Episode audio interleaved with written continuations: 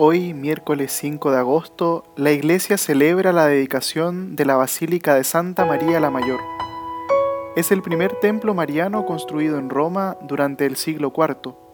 Fue consagrado por el Papa Sixto III pocos días después del concilio de Éfeso del año 431, donde María fue proclamada como Madre de Dios.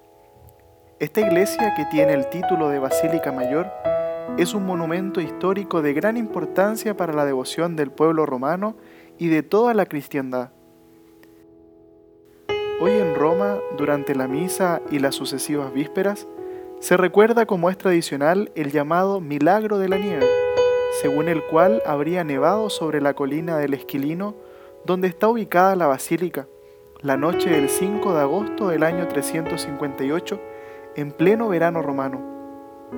Según la tradición, la Virgen María habría aparecido en el sueño al Papa Liberio para pedirle que construyera una iglesia donde había nevado. Esta basílica es visitada por Papa Francisco luego de cada viaje apostólico fuera de Italia. A los pies de la Virgen, la Salus Populi Romani, el Papa acostumbra depositar un ramo de flores como señal de agradecimiento. Este día Saludemos a nuestra Madre, la Virgen María, y pidamos su intercesión para que podamos acoger con disponibilidad a su Hijo Jesucristo tal como ella lo hizo. Y recordemos las palabras del Papa Francisco del 4 de mayo de 2013. La Virgen María protege nuestra salud.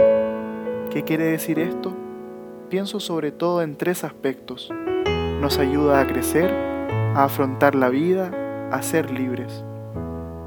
No olvidemos nunca que María es nuestra Madre y cuida de nosotros. Santa María, Madre de Dios, ruega por nosotros.